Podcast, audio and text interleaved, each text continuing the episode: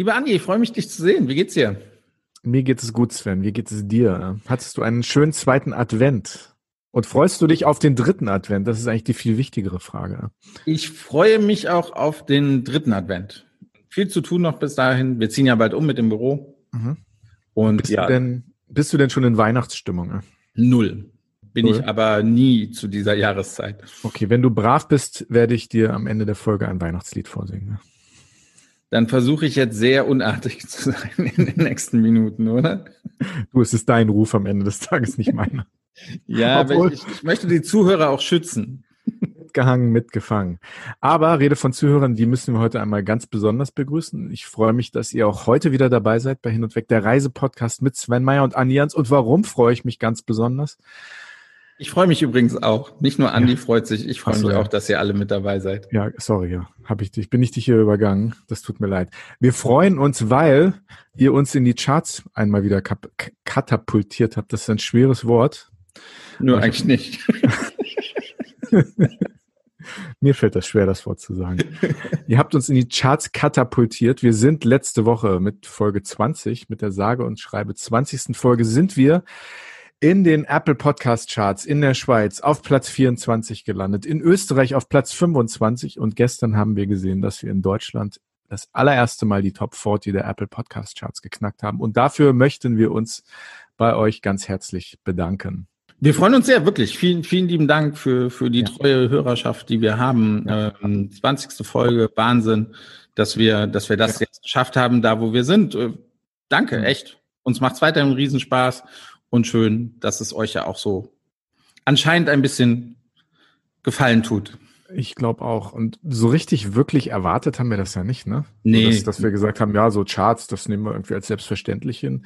Das ist so eine Sache, die haben wir dann irgendwie, wir haben da in, vor einigen Wochen oder Monaten haben wir darüber geredet, dass wir das gar nicht wussten, dass wir in den Charts sind. Das hat uns irgendjemand so nebenbei äh, gesteckt, dass wir zum Beispiel in Hongkong mit einer Folge auf, auf Platz 18 der, der Podcast-Charts in Hongkong waren, dass wir in Schweden gechartet haben. Aber ganz besonders freuen wir uns natürlich, dass wir nicht nur in Deutschland gehört werden, sondern auch im deutschsprachigen Nachbarländern ja. wie Österreich und der Schweiz. Und das ist natürlich irgendwie schön zu sehen, dass wir ja eigentlich mittlerweile so ein bisschen international geworden sind. Also vielen, vielen Dank. Und ähm, danke an all die Glückwünsche, die wir schon auf Instagram und Facebook bekommen haben macht gerne weiter so und schreibt uns auf Hin und Weg Podcast auf Insta und auch auf Facebook, auch unter Hin und Weg Podcast. Sven, wir haben einen Hörerbrief bekommen okay. zum Thema Fliegen. Wir haben ja unsere Hörer aufgefordert, äh, uns äh, dazu zu schreiben. Mhm. Und ähm, wir haben ein paar bekommen. Ich, hier ist aber einer irgendwie rausgesprungen. Das ist die Martina äh, vom Reiseveranstalter Namibia Individual. Die mhm. sitzt in Ratingen. Du weißt, wo das ist, ne? Bei Düsseldorf, natürlich. Jawohl, auf halber Strecke zwischen Essen und Düsseldorf. Die Martina hat uns geschrieben, einen ganz interessanten Brief. Darf ich den vorlesen, lieber Sven? Ne? Seit wann fragst du mich, ob du irgendwas darfst in diesem Das ist das erste Mal. Ich, ich hoffe immer noch, dass du mich nachher singen lässt. Vergiss es. Also, die Martina schreibt, hallo ihr beiden, Thema Flugangst. Auch ich bin mehrere Jahre sehr ungern geflogen, auch jetzt kann ich erst entspannen, wenn die Flughöhe erreicht ist. Mein negatives Flugerlebnis und wahrscheinlich auch Auslöser meiner Flugangst seinerzeit liegt schon über ein Jahrzehnt zurück. Ich war auf einem Business-Trip von Windhoek über Lubango nach Luanda, also von Windhoek in ähm, Namibia nach Luanda, das ist in Angola, wenn ich mich nicht irre. Hast du gegoogelt, oder? Nee, ich lese das hier erstmal. Lass mich mal zu Ende lesen, bevor du mich unterbrichst. Du hast mich gar nicht unterbrochen. Nein, du hast eine Frage gestellt an mich und ich habe einfach geantwortet. Aber, aber, jetzt hast du mich unterbrochen. Komm, lass mich doch mal den Brief zu Ende lesen. Also, die Martina schreibt, ich war auf einem Business-Trip von Windhoek über Lubango nach Luanda in Angola. Nach nur wenigen Minuten in der Luft gab es ein technisches Problem und der Pilot musste Sprit ablassen und schnellstmöglich wieder landen. Das war kein angenehmer Sinkflug und nichts für schwache Nerven. Ging alles gut, der Pilot hatte alles im Griff. Und die Martina hat ja ein Emoji, das ein bisschen nach Aufatmen aussieht, aber meine Augen geben das auch nicht ganz her und sagt, beste Grüße aus Ratingen, Martina. Ja, ich glaube, solche Geschichten, die haben einige Leute, ne? So. Die, die, die prägen halt auch, ne? Also die, die, daran denkt man tatsächlich wahrscheinlich immer wieder, wenn man dann ein Flugzeug besteigt und äh, die kommen dann immer hoch bei, bei Turbulenzen und sowas. Aber sind wir mal ehrlich, ist das ist und bleibt immer noch das sicherste Verkehrsmittel Rein statistisch gesehen, ja. Ich glaube, emotional sieht das anders aus. Also es ist ja wie bei so vielen Dingen. Ins Auto zu steigen ist viel gefährlicher, als ins Flugzeug ja. zu steigen. Aber kein Mensch hat Angst davor. Ja, genau. Ja, ja, ja. Ich habe den Hörerbrief von Martina deshalb ausgesucht, weil das Thema Flugangst ähm, eins ist, ähm, was uns jetzt auf eine andere Art und Weise eingeholt hat. Wir werden nämlich dazu im Januar mit einem super, super, super interessanten Gast sprechen, der dazu sehr viel zu sagen hat und ähm, der selbst auch regelmäßig im Cockpit sitzt. Mehr verraten er wir noch nicht. Pilot, oder? Kann man ja schon mal sagen. Jetzt hast du alles verraten. Du hast gesagt, er im Cockpit sitzt. Was, was soll er sonst sein, wenn er im Cockpit sitzt? Okay. Den gebe ich dir. Also die, diese Transferleistung, ja, glaube ich, unseren Hörern zugestehen zu können. Okay, hast recht. Unsere Hörer sind nicht doof. Nein, nein. Sonst würden sie uns nicht hören. Genau. Okay. Auf jeden Fall, vielen Dank, liebe Martina, für deinen Beitrag. Ich denke, die Folge im Januar die wir zu dem Thema machen werden, unter anderem zum Thema Flugangst, wird dich sehr interessieren. Wir haben ja ein super Feedback bekommen. Wir haben gechartet mit der Folge letzte Woche mit Kurt Hofmann und das war für mich, also ich war echt ziemlich geflasht von den ganzen, ganzen Informationen, die auf uns da reingeprasselt sind. Äh, fand ich sehr, sehr interessant, die Folge. Ja, und der, der musste sich noch nicht mal darauf vorbereiten. Ne? Also der hat das wirklich alles, der redet mit jedem CEO der äh, von von Airlines ja. wirklich tagtäglich. Der der weiß so viel, was was die Branche angeht. Das ist echt der Wahnsinn. Wir hätten noch wahrscheinlich Stunden aufnehmen können äh, ja. und es wäre weiterhin interessant gewesen. Ja. Ja. Wir haben aber auch heute eine sehr interessante Folge und deswegen werde ich jetzt mal weitermachen mit dem aktuellen Tagespunkt, dem Aufruf zu ihr fragt, wir antworten. Denn nächste Woche wird es natürlich wie jeden Donnerstag eine neue Folge von Hin und Weg, der Reisepodcast mit Sven Meyer und Andi Jans geben. Aber nächste Woche werden wir das Ganze ohne Gast machen. Nächste Woche wird es auch nur eine kurze Folge geben. Wir werden, ich denke, so 30 Minuten, damit ihr in der Vorweihnachtszeit ein bisschen mehr Zeit zum Shoppen habt und, äh, und nicht so viel Podcast hören müsst. Aber dazu gibt es auch zu sagen, dass wir natürlich gerne eure Fragen beantworten. Nächste Woche in der Rubrik Ihr fragt, wir antworten. Sollen wir das zum Thema Weihnachten eingrenzen oder sollen wir das einfach offen lassen? Ja, ganz offen. Was immer ihr uns fragen wollt, wir werden, ich hätte jetzt gesagt, jede Frage beantworten. Ich würde mal sagen, fast, fast, jede Frage beantworten. Fast jede Frage beantworten, ganz genau. Ähm, es gibt aber auch zum Thema Weihnachten und Neujahr zu sagen, wir sind der einzige Podcast weltweit. Oh, jetzt, jetzt kommt's. Der einzige Podcast weltweit auf der ganzen Welt. Lehn dich mal weit aus dem Fenster her. Ja, mache ich. Das Fenster ist weit auf. Ich habe auch, hab auch kein Netz gespannt. Das Fenster ist riesig weit auf und ich hänge gerade ziemlich weit aus dem Fenster. Aber wir sind der einzige Podcast auf der ganzen Welt, der auch zwischen Weihnachten und Neujahr neue Folgen veröffentlicht wird. Du guckst mich so fragend an. Weißt du das noch nicht, Sven? Nein, ich weiß, dass wir neue Folgen äh, veröffentlichen werden, aber ich weiß nicht, Kannst du bitte mitspielen? ob wir die einzigen sind, die auf diese Idee gekommen sind. Aber du, du hast beim Podcast Pass angerufen und das klar das, gemacht, ja. Alle Fenster, anderen haben Veto bekommen, nur wir dürfen, ja. genau. Spotify hat uns das erlaubt. Du Sven, das Fenster ist weit genug auf für zwei. Lehn dich bitte mit raus. Mitspielen, okay? Mitspielen. Wir sind der einzige Podcast weltweit, der das macht, okay? Weltweit. Weltweit. Also neue Folgen an Heiligabend und eine neue Folge am Silvesterabend. Also freut euch drauf und äh, wir freuen uns auch. Wir werden auch im neuen Jahr mega, mega Gäste haben. Die hatten wir auch schon dieses Jahr. Wir haben mittlerweile 20 Gäste. Heute der 21. Gast. Auch eine interessante Persönlichkeit. Spannende, spannende Geschichte. Wirklich Wahnsinn, was, was sie, was sie gemacht hat, dass sie sich das getraut hat. Respekt davor. Ja. Ich glaube, ich, ich bin ganz ehrlich, ich glaube, ich hätte nicht, ich hätte mich nicht getraut. Hm. Nee, wahrscheinlich ich nicht. Ich hätte es nur mit dir gemacht. Ich mache diesen Podcast mit dir und ich würde behaupten, das reicht auch fast. Jetzt singe ich dir definitiv kein Lied mehr. Definitiv. Sehr gut, geschafft. Ziel erreicht. Bevor wir zu unserem Gast kommen, gibt's aber noch was anderes zu besprechen. Ähm, wir haben das nämlich äh, vor drei Wochen, als wir die Stefanie Jarantowski im Podcast hatten und die uns über ihr Buch ähm, Abenteuer Olafsweg, eine Frau pilgert den Neuanfang geredet haben, ähm, die Stefanie hatte uns ein Buch zur Verfügung gestellt und wir haben ähm, ein Gewinnspiel gemacht. Und es gibt auch einen Gewinner. Das einzige Problem ist, dass wir vergessen haben, den Gewinner im Podcast äh, anzukündigen. Ne? ja, du hast das vergessen. Alles, du äh, hast das vergessen. Also liebe Hörer, der Sven hat vergessen, ähm, das anzukündigen und ich hole das jetzt mal nach. Ja? Ich, ich bitte darum. Ich, ich bin auch nur ein Mensch. ja. Lieber Andi. Ähm, Entschuldigung akzeptiert. Aber ich war, ich war beschäftigt mit dem Notar, weil der war ja mit dabei, als wir, als wir den Gewinner gezogen mhm. haben. Ja.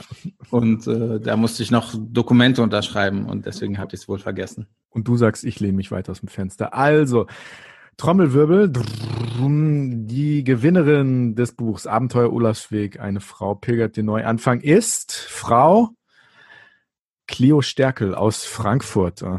Herzlichen Glückwunsch. Herzlichen Spaß Glückwunsch, liebe Clio. Ja, viel Spaß beim Lesen und äh, ja, viel Spaß mit dem Buch und vielleicht pilgerst auch du demnächst mal in Richtung Trondheim. Und wenn ja, dann lass es uns auf jeden Fall wissen, dass dich das Buch inspiriert hast und äh, genau. dass du jetzt ja. unterwegs bist. Ganz genau. Ähm, Rede von Pilgern. Sven, du bist noch nie gepilgert, aber bist du schon mal getrampt? Ich bin schon mal getrampt, das war im Urlaub, ich glaube in Griechenland. Also bist du mitgenommen worden?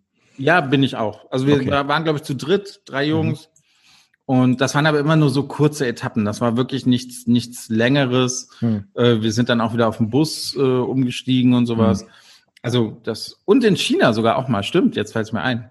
Echt? Äh, ja, in China, in, in Südchina war das, in mhm. Taiping um die Region. Warum? Da wollten wir wandern, wir haben aber, sind irgendwie vom Weg abgekommen. Und das überrascht nicht? Und haben, haben nicht das gefunden, was wir so finden wollten. Es war trotzdem wunderschön, aber halt so das Highlight haben wir, haben wir leider Darf nicht. Darf ich was fragen? Ja. War Alkohol im Spiel? Nein, nein, nein, nein, nein, wirklich nicht. Mhm. Es war damals mit meiner Ex-Freundin und ihrem Vater und ihrem Bruder. Mhm. Mit denen war ich zusammen in, in, in China. Hat die Trennung mit dem Verlaufen zu tun auf dem Weg? Nein, wir waren danach noch viele glückliche Stunden zusammen. okay. Nee, und dann wurde es langsam dunkel und wir wussten auch nicht mehr so wirklich, wo wir sind. Mhm. Und dann haben wir einen Fahrer gefragt, ob er uns mitnehmen kann. Und er hat uns tatsächlich auch direkt vors Hotel gefahren. Äh, fanden wir sehr, sehr nett.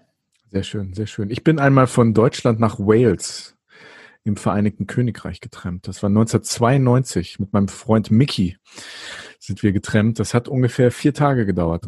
Das geht aber, oder? Mhm. Ja, wir, also, wir waren gut. Jetzt ja. überrascht, dass es, dass es. Wo habt ihr dann gepennt? Wir haben, wir haben, ich bin ja halber Engländer, ne? wir haben einmal auf dem Weg bei meinen englischen Großeltern geschlafen. Ne? Okay. Und wir haben einmal im Wald gezeltet. Im Regen. Das war ähm, sehr abenteuerlich und sehr ungemütlich. Und wir waren einmal in London in einer ziemlich schmierigen Herberge. Was ist denn eine und schwierige Herberge? Eine schmierige mit M. Also schmierige, schmierig, okay. Ich glaube, schmierige Herbergen kennst du auch. Ja, ja, ja, ja. War ja. Oft genug um, ähm, auf Reisen. Aber nichts davon war wahrscheinlich so abenteuerlich wie das, was unser heutiger Gast gemacht hat. Und ich bin super, super, super gespannt auf die Stories, die sie erzählen wird. Ja, also vollkommen Respekt vor dem, was sie gemacht hat. Und wir sind sehr froh, sie heute hier bei uns zu haben. Hin und weg der Reisepodcast mit Sven Meyer und Andi Jans.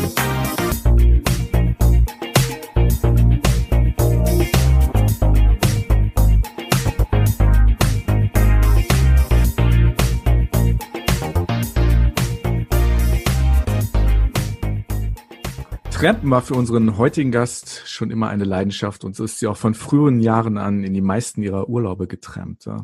Nach einigen privaten Rückschlägen und einer persönlichen Sinneskrise entschloss sie sich per Anhalter von England nach Australien zu fahren. Ja, ihr habt richtig gehört, von England nach Australien per Anhalter. Dabei hat sie natürlich so einiges erlebt. Und ihr Buch Away in dem sie ihre Erlebnisse sehr spannend beschreibt, ist gerade erschienen und nicht ganz überraschend in aller Munde. Wir freuen uns sehr, dass sie heute bei uns hin und weg zu Gast ist, um uns über ihre Reise zu erzählen. Herzlich willkommen, Nick, jo Nick Jordan. Hallo. Hallo Nick, hi. Ähm, die Frage, die sich aufdrängt, wenn man das so zum ersten Mal hört, wie kommt man darauf, von London nach Australien per Anhalter zu fahren? Also das drängt sich einfach auf. Das muss die erste Frage sein. Also ich glaube, die, ähm, die einfachste Antwort dazu ist, ich bin davor schon sehr viel kurze Strecken per Anhalter gereist. Und irgendwann, als ich nach Australien wollte, habe ich mir, ich sage es mal, die Frage gestellt, was macht, der was macht den Unterschied, ob ich jetzt 100 Kilometer per Anhalter reise oder 1000 oder 10.000? Also eigentlich ist es ja, das ist so wie manche Leute mit dem Fahrrad anfangen, irgendwie kleine Strecken zu reisen und irgendwann fahren sie durch ganz Deutschland. Ähm, ich denke, das steigert sich und in dem Fall hatte ich auch das Gefühl, ähm, wie der Titel von meinem Buch auch schon sagte, dass ich nicht mehr viel zu verlieren hatte und ich nicht mehr wirklich Angst vor, ja, vor Gefahren hatte. Ich habe mich eher darauf gefreut, mal wieder was Gefährliches erleben zu können und ja, dann bin ich los. Also das, das ist halt die, die Angst, das ist so die, die andere Frage, die sich stellt. Also äh, hat man da nicht unglaublich viel viel Schiss, einfach auch das zu machen. Also Trampen ist ja, du weißt nie, wo du einsteigst, du, du weißt nicht, wann du weiterkommst. Ähm, also, also mhm. wie lange hat es auch gebraucht, um, um von der Idee bis hin zu, okay, ich halte jetzt wirklich mal den Daumen raus und, und fahr los? Also als die Idee entstanden ist, wusste ich, ich werde den Daumen raushalten und losfahren. Also das war keine Sache von, ähm, oh Gott, mache ich das wirklich, sondern in dem Moment, als die Idee wirklich in meinem Kopf war, habe ich erstmal laut vor mich hingelacht und habe gesagt, wow, nee, das bringst du nicht wirklich. Und dann letztendlich habe ich gesagt, weißt du was, das bringe ich. Und ich habe in dem Moment einfach jedem, den ich kannte, wirklich erzählt, ich werde ein paar Monate nach Australien reisen und zwar in sechs Monaten. Und ich habe mich dazu auch selber gezwungen, quasi das dann noch einzuhalten, weil das einfach jeder dann schon wusste. Und ähm, die Angst, ähm, ich sage jetzt mal so, ich glaube, jeder, der das hört, hat mehr Schiss davor, als ich es jemals hatte. Also ich hatte nicht wirklich Angst davor. Ich bin immer ein sehr intuitiver Mensch gewesen und habe immer ähm, relativ gute Erfahrungen mit Menschen gemacht, sage ich mal. Und bin auch relativ tough so. Und ähm, ich wusste, dass hoffentlich alles irgendwie gut werden wird. Und wenn nicht, dann ja, dann hatte ich ein Abenteuer. Haben dich deine Freunde, Familie, haben dich nicht Leute versucht davon abzuhalten? Also mich versuchen Leute von, von ganz anderen Sachen abzuhalten, ne, die viel weniger abenteuerlich sind. Aber was, was hat denn deine Umwelt so zu dir gesagt, als du denen das erzählt hast? Ne?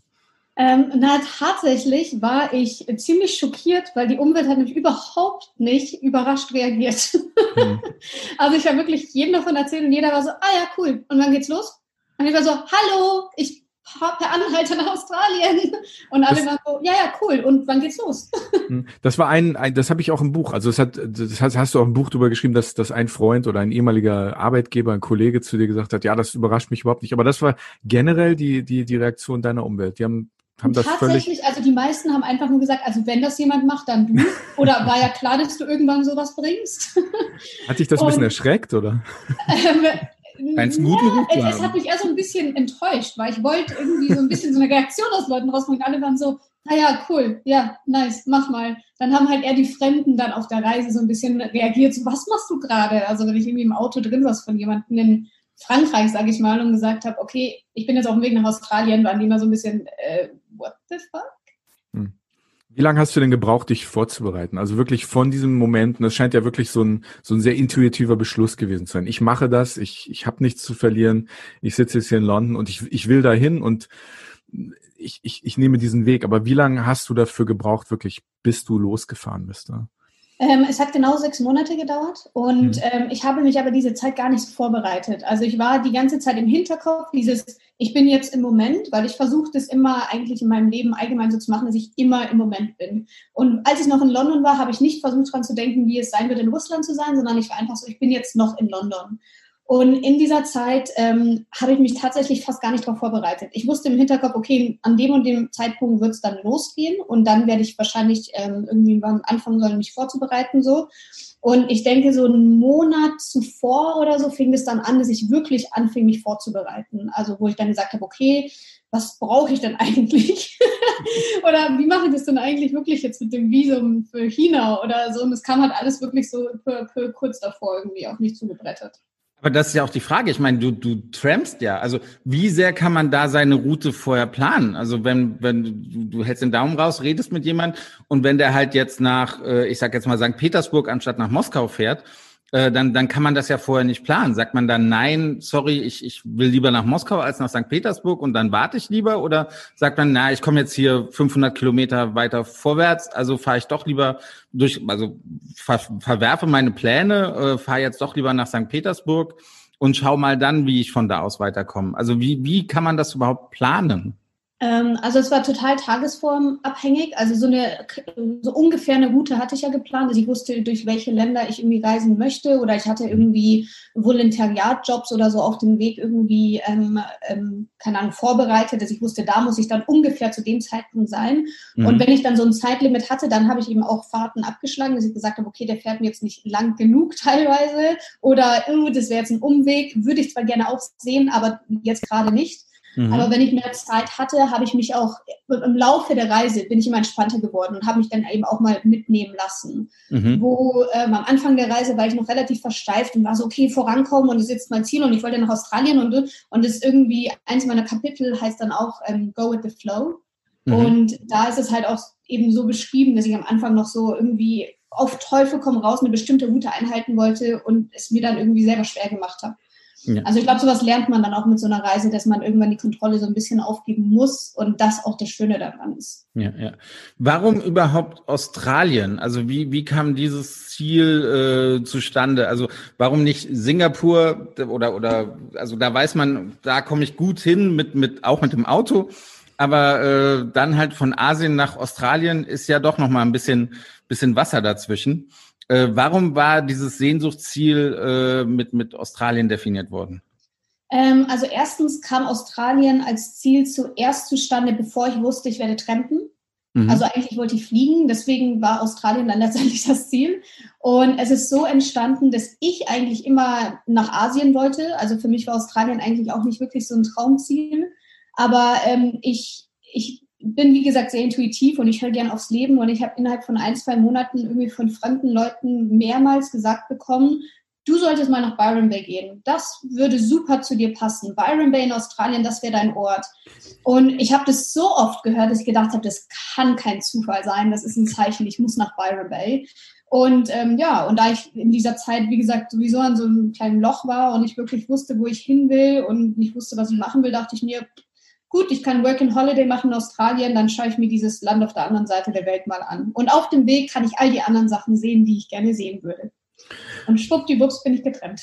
Du, du hast gerade gesagt, dass, ähm, dass du am Anfang so mehr, dir mehr Druck gemacht hast, auch so ein bisschen von deinem Startpunkt halt auch wegzukommen. Ne? Und, und in dem Buch ist das auch gut beschrieben, wie du dich von England nach Frankreich vorarbeitest, nach Belgien, dann kommst du durch Deutschland, machst dann nochmal einen kleinen Abstecher zur Familie, dann geht's nach Polen, auch da ähm, gibt's Familienbesuche. Aber ab wo wird es denn wirklich für dich auf dieser Reise, dass du sagst so, jetzt geht wirklich kein Weg mehr zurück, so jetzt wird's auch abenteuerlicher. So, so wo, wo hattest du diesen Punkt erreicht auf der Reise? Ähm ich glaube tatsächlich, dass ich diesen Punkt schon relativ früh erreicht habe und zwar auf der Fähre zwischen Polen und Schweden. Weil das halt ähm, für mich das, also es war davor, alle Länder, in denen ich davor getrennt bin, waren Länder, in denen ich schon öfter getrennt bin. Und auf einmal war ich aber so auf diesem baltischen Kanal quasi oder baltischen Meer, ähm, auf diesem tief schwarzen Wasser, auf dieser riesen Fähre, auf diesem Frachter eigentlich, voller Trucker, als einzige Frau und stand einfach da und habe diesen früh zu frühen Sonnenuntergang gesehen am Horizont und dachte mir so, ach du Scheiße, jetzt bin ich ganz weit weg. jetzt kann ich nicht einfach mal kurz irgendwo hin. Dieses, diese Fähre allein hat mir ein unfassbares Freiheitsgefühl gegeben und hat mir so ein bisschen so gesagt, so jetzt geht's nicht mehr zurück eben. So jetzt, ab jetzt bist du nur noch in Länder gehen, in denen du noch nie warst. Ab jetzt so. Und das war für mich so ein ziemlich krasser Moment, ja. War es leicht, durch Skandinavien zu trampen? Leichter als andere Orte? Nein, überhaupt nicht. Ähm, hm. Skandinavien ist einer der schwersten Orte, in denen ich je getrennt bin und hatte auch die längste Z Wartezeit für mich. Ähm, einmal in Norwegen stand ich 18 Stunden an der Tankstelle, also teilweise habe ich auch geschlafen zwischendurch. Ähm, Skandinavier sind sehr vorsichtige Menschen und sehr reserviert, auch ein bisschen schüchtern, würde ich fast schon sagen. Und deswegen lassen die nicht so gerne Leute einfach so bei ihnen rein. Also so, es, die sind total hilfsbereit, wenn man sie nach Hilfe fragt. Aber so Sachen wie, die sie nicht wirklich verstehen, da, da sind sie erst so ein bisschen vorsichtig. Und ich hatte auch das Gefühl tatsächlich, dass mehr Männer vor mir Angst hatten als Frauen. Also ich wurde tatsächlich fast nur von Frauen mitgenommen in ganz Skandinavien und die meisten Männer hatten echt Schiss vor mir und haben sich irgendwelche Ausreden einfallen lassen. Welches Land ist denn einfach als, als Tramper zu bereisen? Was, was ähm, also grundsätzlich ist Europa ziemlich einfach. Also Frankreich war mega easy, auch mein Leben lang schon. Frankreich war immer so das Einfachste. Belgien ist relativ einfach. Ähm, in Deutschland kommt es langsam an. Ähm, Ostländer wie Tschechei und Polen, super easy. Und in, As in Asien, wenn du so nach Südostasien Richtung Thailand und so gehst, dann wird es auch relativ einfach. Weil die einfach einen cool finden und die checken uns auch noch nicht ganz so, warum du da irgendwie mit willst, aber die sind so, ja, cool, nice.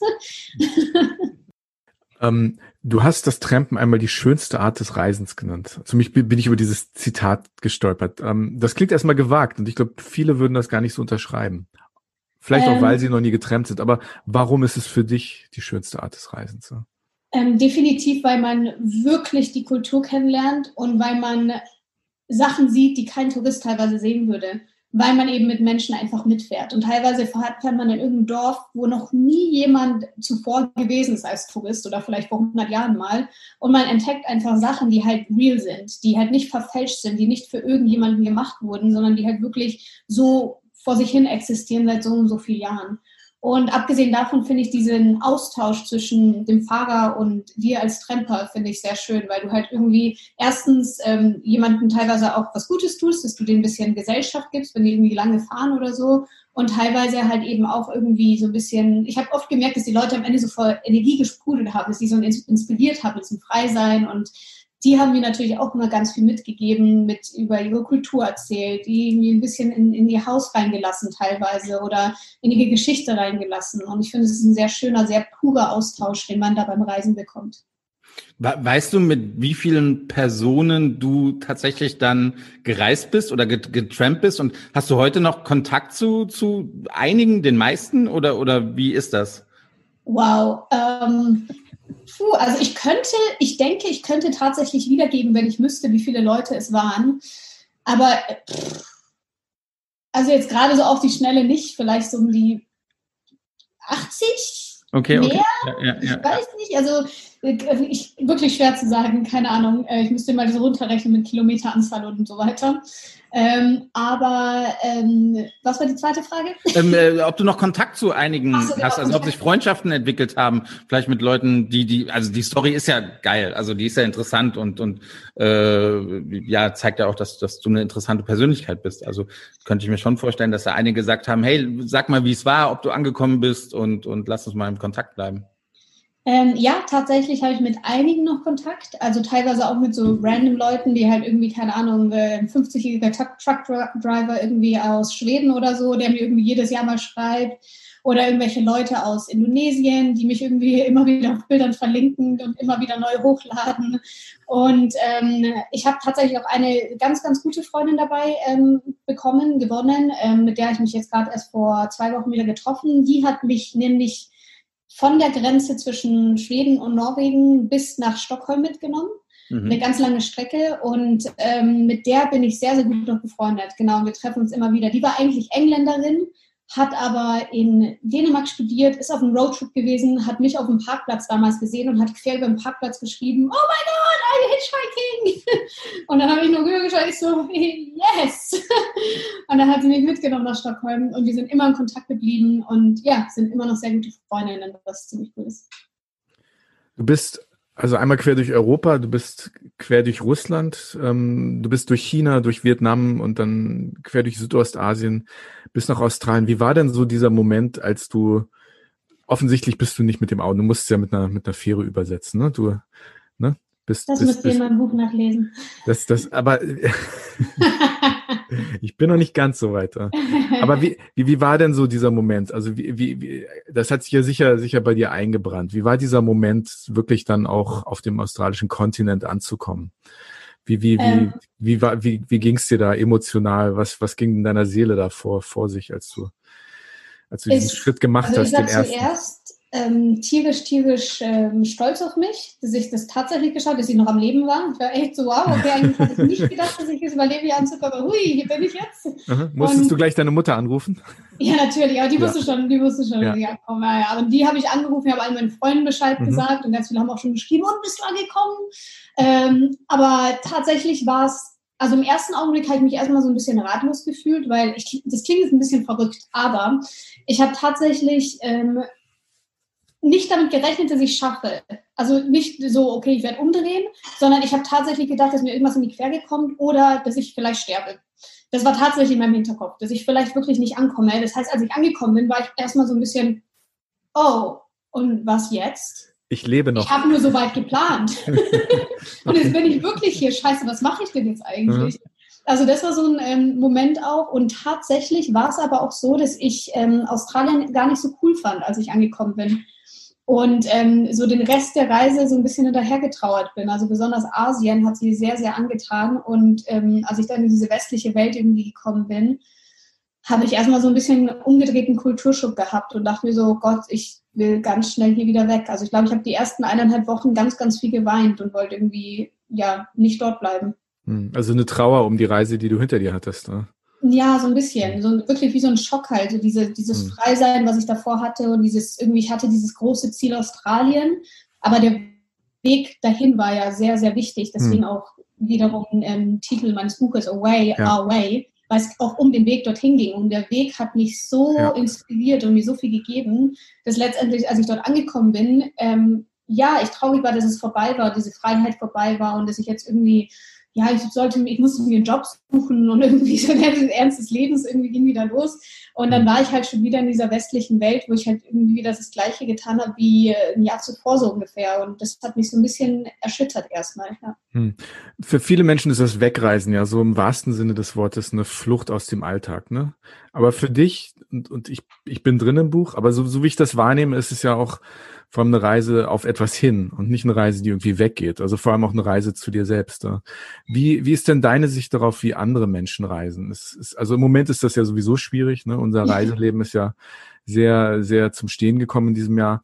Aber so, wenn, wenn du so siehst, wie, wie Reisen verkauft, vermarktet werden, wie die meisten Menschen verreisen, zwei Wochen pauschal überall hin, ist dir das befremdlich geworden mit diesem, mit diesem Reisestil, den du propagierst, den du auch so authentisch und, und glaubwürdig auch vertrittst? Wie siehst du das? Ähm, ja, auf jeden Fall. Also ich habe auch wirklich das Gefühl, dass Leute sich im Urlaub gönnen, so in dem wirklich so, ich liege jetzt zwei Wochen einfach nur auf irgendeinem Sonne, irgendeiner Sonnenbank irgendwie ähm, in Italien und lass mich bekochen, weil sie halt wirklich müde sind vom Leben. Also ich glaube, oft hat es auch gar nicht mehr viel mit, ich möchte eine andere Kultur erleben, sondern wie du sagst, so, ein, so eine Flucht vom, oh, mein Leben eigentlich zu Hause macht mir überhaupt keinen Spaß und wenigstens zwei Wochen im Jahr kann ich irgendwo hin, wo ich mal kurz vergessen kann, dass ich irgendwie total unglücklich bin. Und deswegen finde ich, äh, dass zwei Wochen Reisen grundsätzlich nicht so sinnvoll sind, finde ich. Also es sei denn, man ist jetzt irgendwie öfter auf Reisen und dann ist irgendwie zwei Wochen hier mal kurz ein Urlaub, ist dann irgendwie auch ganz schön. Aber wenn man wirklich nur einmal im Jahr zwei Wochen wegreist, kriegt man, finde ich, nicht wirklich was von der Kultur mit, wo man hinreist. Und man, man schafft es nicht wirklich abzulegen, was man eigentlich ablegen möchte. Also ja, also ich, ich, ich verurteile es nicht, aber ich denke, dass viele Menschen die sowas noch nie gemacht haben, eine größere Reise und wirklich länger mal weg waren, das, auch wenn sie 50 sind, das jetzt mal tun sollten. Hm.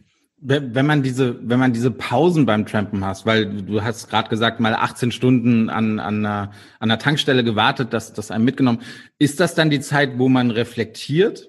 Also wo man wirklich so auch ein bisschen über sein Leben nachdenkt? Oder hat man da wirklich dann nur im Kopf, oh mein Gott, ich muss jetzt hier weg oder ich muss Leute ansprechen, damit ich hier schnell wegkomme? Oder sind gerade diese Pausen vielleicht auch das, vielleicht sogar das Wichtigste auf der Reise, weil wenn man ja dann mit einer neuen Person unterwegs ist, dann erzählt man ja Geschichten und dann, dann ist man wieder so ein bisschen in, in einer anderen Rolle. Sind die Pausen das Wichtigste auf, auf dieser, dieser Reise oder, oder ähm, wie, wie siehst du das?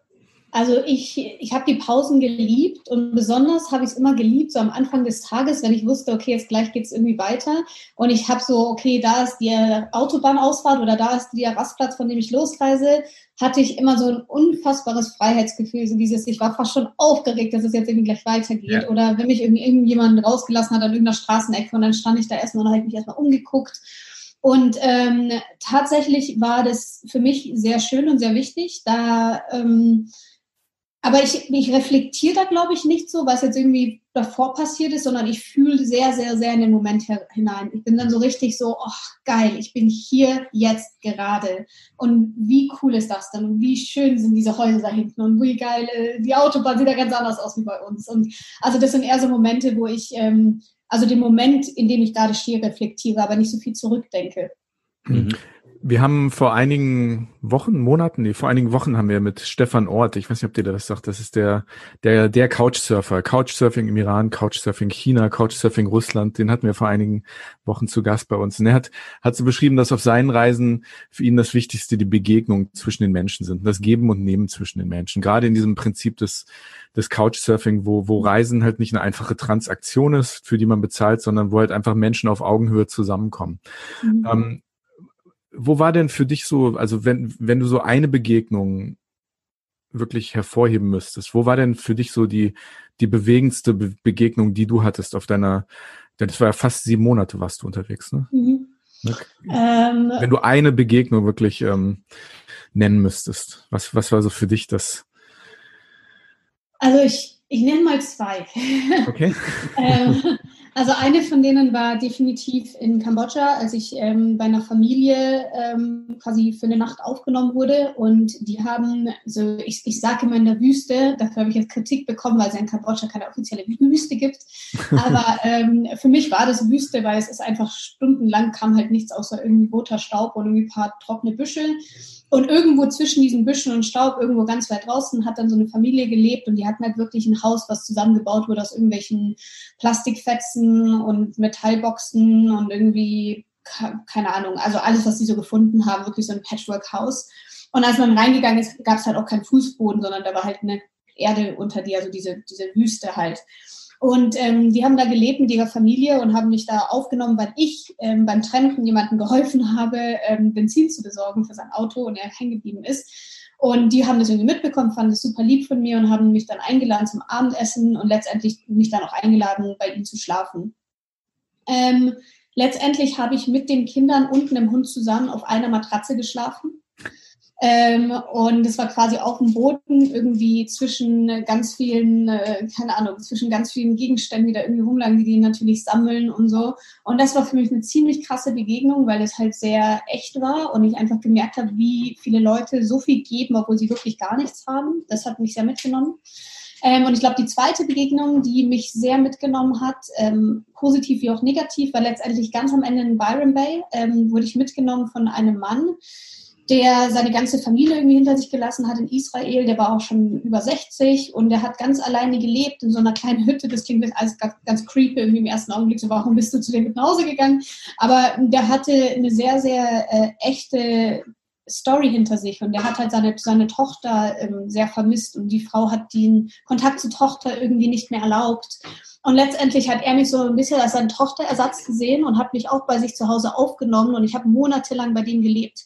Also wir haben uns wirklich dieses kleine Haus geteilt und der hat mich behandelt wie seine Tochter und ähm, dem hat es so viel Freude gemacht, dass der irgendwie davor chronische Rückenschmerzen, Kopfschmerzen hatte und das halt am Ende irgendwie letztendlich weg war alles, nur weil er Zeit mit mir verbringen konnte.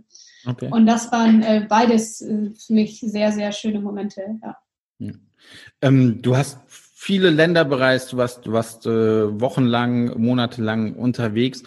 Gibt es einen Ort, wo du sagst, da würde ich jetzt gerne nochmal hin oder da hätte ich jetzt mehr Zeit gerne verbracht oder dieses Land lohnt sich einfach nochmal zu, zu bereisen? Ähm, vielleicht dann auch wieder trampen in dem Land, aber einfach, wo du, wo du gern wieder zurück möchtest oder auch mehr erfahren möchtest, tiefer in den Alltag der, der Menschen reinschnuppern möchtest?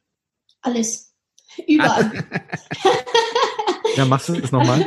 das Ding ist ja tatsächlich, also ich, ich meine es wirklich so. Ähm, man, man nimmt ja überall irgendwie so eine Emotion mit aus jedem Land, in jedem Ort, an dem man war. Und Erinnerungen sind natürlich das Schönste, was man haben kann, aber die werden auch immer so ein bisschen verherrlicht, letztendlich im Hinterkopf. Und dazu kommt ja auch, dass man sich ständig verändert und dass sich Orte ständig verändern. Das heißt, die Nick, die ich heute bin, die würde wahrscheinlich ganz andere Sachen cool finden, als die Nick, die mhm. vor vier Jahren da durch die Gegend gereist ist. Das heißt, ähm, ich glaube, es wird sich bei mir nie ändern. Darüber schreibe ich auch ganz oft. Ich nenne es immer den Fluch des Reisenden, dass man nie irgendwo wirklich sich angekommen fühlen, also das war jetzt kein deutscher Satz, dass man sich nie wirklich irgendwie so fühlt, als würde man ankommen, weil man ähm, tatsächlich ja, man, man lässt sein Herz so ein bisschen überall und man hat das Gefühl, oh, ich muss da unbedingt noch mal hin und da muss ich irgendwie unbedingt noch das, das da essen und da hätte ich so gerne diese Familie noch mal gesehen und also letztendlich, ähm, ich werde niemals aufhören zu reisen und ich werde am liebsten jeden Ort fünfmal besuchen und ich weiß, es geht nicht, aber ich probiere es. also was mich bislang in deinem Buch am meisten bewegt hat, ist wie du äh, mit vielen Dingen, die dich lange verfolgt haben und die dir auch Kraft gekostet haben, zumindest im Buch Frieden gemacht hast. Mhm. Und wenn ich dich fragen darf, ähm, ist das ein Frieden, der diese Jahre nach der Reise auch anhält?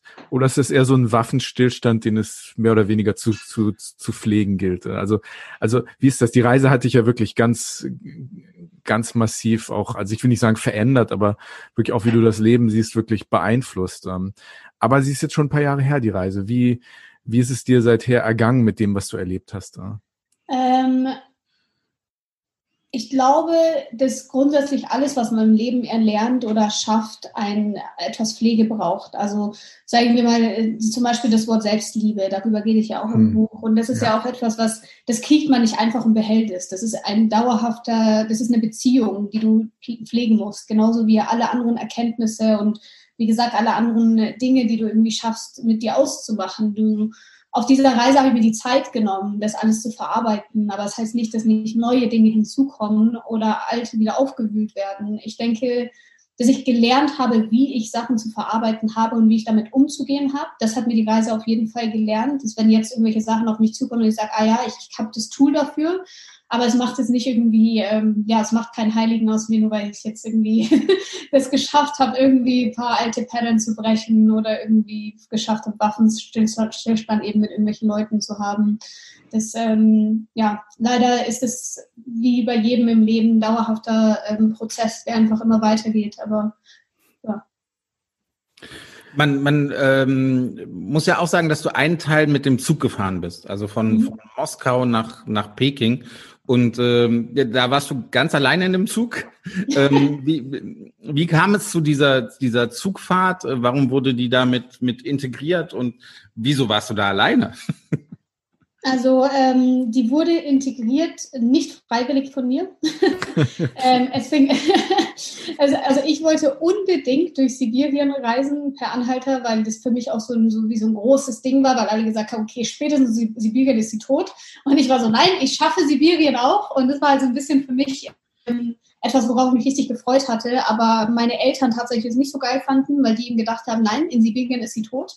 Und ähm, letztendlich kam es dann, ähm, wie, das Schicksal hat mich quasi dazu gezwungen, denn kurz vor Sibirien, nämlich in St. Petersburg, hat mein Körper durch die dauerhafte Belastung und Kälte ein bisschen schlapp gemacht und ich bin im Krankenhaus gelandet. Mhm. Und als ich im Krankenhaus gelandet bin und die auch nicht wirklich herausfinden konnten, was es ist, haben es halt natürlich auf Stress geschoben, wie oft solche Sachen auf Stress geschoben werden. Und letztendlich hat mich dann mein Vater angerufen und hat gesagt, oh, es ist ja bald Weihnachten und jetzt ähm, habe ich dir ein Ticket für den Transsibirischen gekauft, weil den wolltest du ja schon immer mal nehmen.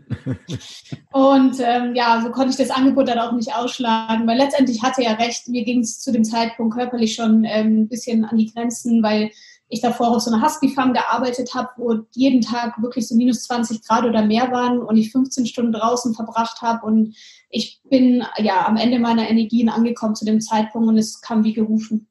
Mhm. Okay. Genau, und warum ich allein im Zug war, das war die andere Frage. Ähm, weil es war Silvester und ins, auf, also Silvester in Russland ist halt wie so Weihnachten bei uns. Das ist ein Feiertag, den verbringt man mit der Familie und da reist man nirgendwo hin. Und ähm, ja, so dementsprechend sind die Russen einfach nicht im Zug gewesen. Und äh, zu dieser Jahreszeit gibt es auch nicht so viele Touristen, die Bock haben, durch Sibirien zu reisen. Ähm, ja, letztendlich war ich äh, bis zur Mongolei die einzige Person da drin. Genau. Das Buch ist eigentlich, kann man sagen, das also, also als, als ich angefangen habe, das Buch zu lesen und dann weitergekommen bin und, und ich bin jetzt äh, ich bin jetzt gerade so, so auf dem Weg nach Russland mit dir und du wirst noch ein paar Tage, werde ich bei dir mitreisen. Aber ich habe mir jetzt, ich denke mir jetzt schon, dass das Buch ist eigentlich perfektes Filmmaterial. Ähm, gibt es da irgendwie ein Interesse von irgendeiner Seite? Bist du schon mal angesprochen worden oder ist das, ist das etwas, was überhaupt noch kein Thema war? Das Buch ist ja jetzt erst, erst, erst gerade erschienen, diesen Herbst da. Also, Aber das ist so eine, so eine, so eine Geschichte, die ich mir so bildlich vorstellen kann, in bewegten Bildern. Ne? Bis jetzt hat mich niemand darauf angesprochen, aber es ist mein großer Wunsch. Also mhm. falls hier gerade jemand zufällig hin und weg hören sollte mhm. und Lust hat, einen Film zu drehen, ja. Mhm. ich habe, also das ist wie gesagt so ein bisschen mein, mein Traum, dass ich ähm, ja das als Film auf einer Leinwand sehen kann. Aber gar nicht wirklich aus Ego-Gründen, sondern, also gut, gar nicht ist auch Quatsch, weil wir alle machen Sachen aus Ego-Gründen. Aber hauptsächlich auch wirklich deswegen, weil es einfach geil wäre, so einen Film zu haben. Also ich würde den Film super gern sehen. Wer wäre denn deine, deine Wunschschauspielerin? Ne? Bitte? Wer wäre denn deine Wunschschauspielerin? Ne? Wer, wer würde oh, dich dann. Irgendjemand, der cool ist. Ja. Also ich, ich glaube, ich fand es auch total interessant, so jemanden so ein bisschen so zu coachen, so okay, so laufe ich und so lache ich. Und so rede ich. so rede ich und so stand ich hier an dieser Ecke und so habe ich es gemacht. Also ich glaube, das fand ich irgendwie ziemlich cool, weil sowas ähm, auch einfach so ein Projekt zu haben und dann teilhaben zu können.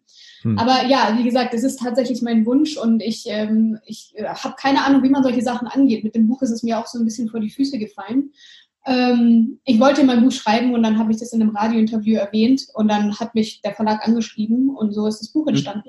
Hm. Okay. Wie lange hast du gebraucht, das Buch zu schreiben? Sehr, sehr lange. Länger als die Reise selbst, oder? Ich habe fast zwei Jahre gebraucht, also ah, okay. weniger als zwei Jahre, ungefähr ein Jahr und ich glaube acht Monate waren es. Mhm, okay. Aber ja, also manche Autoren kriegen ja so, keine Ahnung, ein halbes Jahr zum Schreiben, aber ich habe äh, mir sehr viel Zeit gelassen. Aber es ist ja auch ein bisschen größer geworden. Also ich hatte auch tatsächlich am Anfang, ich habe es, glaube ich, abgegeben mit äh, 550 Seiten oder so, wo der Verlag schon erstmal schlucken musste und war so, äh, wir müssen ein bisschen reduzieren. Hm. Und ja, dann haben wir so ein paar Sachen rausgenommen, irgendwie so ein bisschen rumgetrickst, dass es kürzer wird. Aber genau, ähm, letztendlich hat es schon ein bisschen länger gedauert. Und vielleicht wird es mit dem Buch, auch, mit dem äh, Film auch noch ein, zwei Jahre dauern. Aber ich, ich, ich manifestiere das mal daraus, dass es kommt. Mhm. So, solange Andi nicht die Hauptrolle spielt. ein, ein, wird es ein guter Film. Vielleicht als Komparse irgendwo. genau, genau. Oh ja, das wäre cool. Wir als Komparsen irgendwo hinten in China oder so. das können wir machen. ähm, was, was ist denn jetzt so gerade in deiner Planung? Hast du neue Pro Projekte? Also ich gehe mal davon aus, dass du das Trampen nicht aufgegeben hast. Mhm. Ähm, jetzt in den letzten Jahren. Äh, gibt es neue Projekte, gibt es neue Ideen, äh, die du, die du, die gerade in deinem Kopf rumschwirren? Ähm, also immer ganz viele. ähm, Fluch und Segen zugleich. Ähm, jetzt momentan äh, bin ich, wie gesagt, in Schweden und ich habe, also ich habe gerade meine Website äh, veröffentlicht, ähm, wo ich auch so ein kleines Projekt irgendwie reingetan habe, was ähm, so ein bisschen wie so eine Serie ist, an, aber statt du schaust es nicht, du liest es. Also da wird jetzt einmal die Woche wird halt quasi geht die Geschichte weiter, mhm. ähm, die ich selber geschrieben habe. Ähm, ein weiteres Ding, was ich anbiete, ist ähm, Creative Writing Course, weil ich denke, dass ich vielen Leuten ein bisschen ähm, Denkanstöße geben kann, wie man kreativ schreibt. Oder ähm, genau, also ich bin vielleicht jetzt nicht immer dauerhaft die Beste in Rechtschreibung, aber ich bin auf jeden Fall gut darin, Geschichten zu erzählen und zu verpacken. Und ich denke, viele Leute haben da so ein bisschen manchmal Probleme mit. Also das habe ich gerade auch am Angebot und ähm, abgesehen davon ist tatsächlich die Rede vielleicht von einem weiteren Buch ganz eventuell. auch ein Tremperbuch? Ähm, nee, also da, das wird eben gerade noch, ähm, genau, das steht gerade noch in Sternen, aber es gibt ein paar Ideen und ähm, es wird auf jeden Fall eins geben. Ähm, wie zeitnah weiß ich noch nicht. Ähm, ich habe aber bereits angefangen, an mehreren Sachen zu schreiben. Ähm, genau, also wir gucken jetzt einfach. Ich hatte noch das Gespräch mit dem Verlag noch nicht offiziell. Aber ich hatte schon mal angeteasert, dass ich auf jeden Fall Lust drauf hätte und das Gespräch wird es hoffentlich demnächst mal geben und dann wird auch ein bisschen mehr Klarheit darüber geben, ähm, genau, in welche Richtung es gehen wird. Ist denn auch so eine Promotion-Tour geplant, also dass du Lesungen, eine, eine Lesereise machst äh, durch Deutschland mit, mit deinem Buch oder sowas? Macht man doch eigentlich, glaube ich, auch immer, ne? Ja, ein bisschen schwierig ja, jetzt, ne? Corona nicht okay, mehr, ja, Corona, ja. Traum. Ähm, ich hatte jetzt ähm, zwei Vorträge, drei Vorträge in Deutschland. Das haben wir noch irgendwie so reinbekommen vor dem Lockdown. Ähm, mhm. aber es ist tatsächlich sehr schwierig gerade. Ich habe auch ähm, jetzt vor Weihnachten werde ich eine Online-Lesung geben. Also einfach so für ein paar Leute, die Lust drauf haben. Ich habe jetzt auch eine Verlosung von meinem äh, Buch noch auf Instagram bekannt gegeben und genau, das ist eher so ein bisschen gerade, ähm, ich, ich hätte mich sehr gefreut über eine richtige Tour. Das war auch wirklich in Planung, aber ja, so ja. einfach ist es gerade leider überhaupt nicht. Hm. Und bis dahin überwinterst du in Schweden. so ist es. Sehr schön, sehr schön. Also das ist äh, ein bisschen was anderes als Trampen, aber doch auch sicher, sicher eine sehr sehr interessante Erfahrung, oder? Mal in, in, in, in so einem Land wie Schweden ähm, ganzen Winter zu verbringen. Ich habe gesehen, dass du da relativ wild irgendwie äh, ähm, du bist nicht in einer Großstadt, sondern bist da sehr ländlich, ne? in einer Hütte. Ich bin sehr ländlich, ja. Ich bin äh, tatsächlich fast sieben Stunden von Stockholm gefahren, so ins mhm. Landesinnere nach oben. Ja. Ähm, weil hier gibt es ein Skigebiet, ein bekanntes. Und ähm, ich habe einen schwedischen Freund, jetzt, mhm. äh, den ich in Australien jetzt kennengelernt habe, ähm, dieses Jahr. Und ähm, der macht hier so eine Skisaison, der ist auch ein kleiner Traveler und der macht das aber sehr gerne über den Winter, dass er, weil er unfassbar gerne Ski fährt. Und genau, der hat mich so ein bisschen überredet, dass ich hier vorbeikomme und es hat mir irgendwie doch ganz gut gefallen. Also, du bist danach nochmal nach Australien dann wahrscheinlich geflogen. Warum das, wenn, wenn, also du hattest ja gerade eben erzählt, dass dir Australien eigentlich gar nicht so sehr gefallen hat. Warum, ähm, warum dann nochmal zurück? Ja, das ist eine Frage, die ich unfassbar schwer beantworten kann, weil ich weiß es irgendwie selber nicht so ganz. Also es ist eine Mischung aus, ähm, wie ich vorhin schon erwähnt habe, dass man im Nachhinein immer ganz viele gute Erinnerungen mit sich mitträgt und gerne mal das Negative vergisst.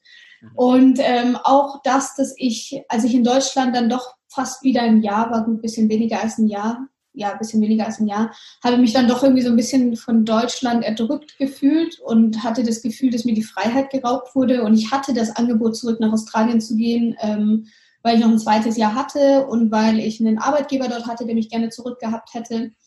Und dann dachte ich mir so, boah, hier will ich gerade nicht sein, dann warum nicht? Fahre ich mal doch mal hin. Ich sage immer, ähm, Australien ist so ein bisschen spirituell gesehen, es ruft einen. Und es ruft dann auch zurück, wenn man noch nicht damit fertig ist. Und es hat mich mhm. wirklich gerufen und ich habe auch die Stimme gehört und bin zurückgegangen. Es war auch wirklich gut, dass ich zurückgegangen bin. Das hat wirklich, also der zweite Mal hat mir auf jeden Fall auch besser gefallen. Sonst wärst du jetzt noch nicht in Schweden, ne? Ja, genau. genau. So ist es. So ist das. Ja, wir sind fast am Ende unseres Gesprächs und wir haben zum Schluss immer noch so eine Schnellfragerunde, wo unser Gast ähm, zwei Optionen bekommt, zwei Fragen ja, und äh, du musst dich dann für eine entscheiden. Ne? Okay. Ja. Bist du bereit dafür? Ähm, ich bin bereit, glaube ich. Ja, versuchen wir Ich fange mal an. Äh, stell dir vor, du kannst eine Zeitreise machen. Würdest du die in die Vergangenheit machen oder in die Zukunft? Zukunft. Also Warum? doch spannend, was, was wird. Hat ein bisschen Vergangenheit gedauert, kennst ja. du schon. Ne? Warum Zukunft? Ähm, weil ich weil ich die Vergangenheit schon erlebt habe und die gut mhm. ist, so wie sie ist und ähm, es sicher ganz viele tolle, spannende Momente in der Zukunft gibt und mich total interessieren würde, wie die Welt in zehn Jahren aussieht. Ähm, es erst recht nach dem, was hier gerade so vor sich geht. Hm. Wäre einfach sehr interessant. Das stimmt. Die zweite Frage, reden oder zuhören? Ne? Kommt auf die Person an. Okay. Okay. du musst dich entscheiden. Oh, ich bin gut in beidem. ja. Okay. Äh, zuhören. Gut. Okay, okay. Äh, planen oder überraschen lassen? Überraschen lassen. Schon eher das so, das, so das große muss, muss man ja eigentlich auch bei, bei dem, was du so gemacht hast. Und was, was das große Thema deines Buchs, ne? Eigentlich auch ja. dieses Go with the Flow. Ne? Ja. ja, genau zuerst fragen oder nicht fragen und sich lieber hinterher entschuldigen? Kommt auch auf die Situation an. du musst dich entscheiden. Das sind miese Fragen, ne? Naja. Du musst äh, dich entscheiden. Zuerst fragen oder nicht fragen, mich danach entschuldigen. Ich denke mal, zuerst fragen. Ja. Tatsächlich. Hm. Ich bin, glaube ich, zu höflich da, ja. Zuerst hm. fragen. Du hast ja auch lange in England gelebt. Ne? Das ist ein bisschen, ja, ja, ganz schlimm. Ich bin auch so einer. Viel zu höflich. Ja. Immer Entschuldigung sagen. Ja, immer. Immer. Oh, danke. Oh, sorry. Oh, äh, sorry, danke. Ja.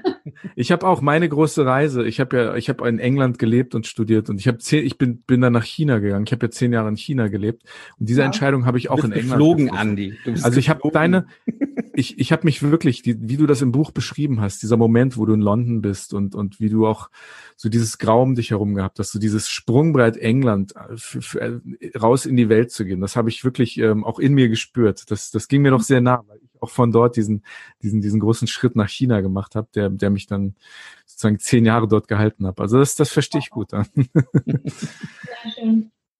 Ähm, inspirieren lassen von Lonely Planet oder von Social Media und Instagrammern? Weder noch. Bei dir funktioniert diese, diese Fragerunde irgendwie. Aber ich weiß, was sie meint. Also, wenn ja. sie vorher sagt, dieses spontane und, und, und überraschen lassen und ja. so weiter, da hilft ja beides nicht. Also, ja, nee, also so reisetechnisch, also wer, ähm, in meinem Buch, auch wenn man weiter reinschnuppert, wird man nämlich auch ähm, irgendwann lesen, dass ich ähm, jeder einzelne Ort, an dem ich war, auf meiner Reise, bei dem ich, an dem ich nicht zufällig irgendwann mal Bilder im Internet gesehen habe, ich habe keinen einzigen Ort gegoogelt.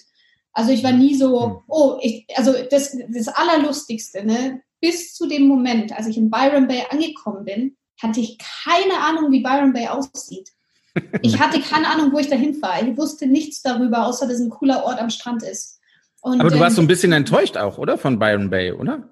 Ja, also ich war ein bisschen enttäuscht. Es war, ähm, ich hatte mir Byron Bay in meiner Fantasie so ausgemalt, wie Thailand wäre. Barfuß, äh, voller Sand überall, Palmen auf den Straßen, keine richtigen Wege. Aber Byron Bay ist ja tatsächlich ein richtig australisches, westliches, kleines Städtchen mit richtigen äh, Straßen und Einkaufshäusern und genau. Also es war dann schon ein bisschen so, oh, okay, das dachte ich, das habe ich mir da alles vorgestellt. Also es, es hatte, also ich war in Byron Bay, oh Gott, das ist bestimmt 20 Jahre her oder sowas.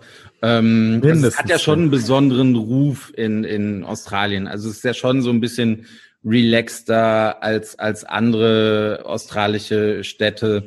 Darf man das sagen? Es wird, ist kein Problem, Byron Bay öffentlich zu kiffen zum Beispiel oder sowas. Das, das ist, glaube ich, in ja. anderen australischen Städten eher nicht ganz so, so der Fall. Also ein bisschen was, was sehr relaxtes hat es ja, aber auch, auch ich fand, es gibt schönere Orte in, in Australien. Ja, aber ich glaube, in 20 Jahren hat sich auch noch einiges getan. Also mittlerweile würdest du den Ort nicht wiedererkennen. Also ich habe ihn fast schon, ich war schon geschockt, als ich ein Jahr weg war und wiedergekommen bin. Okay, okay.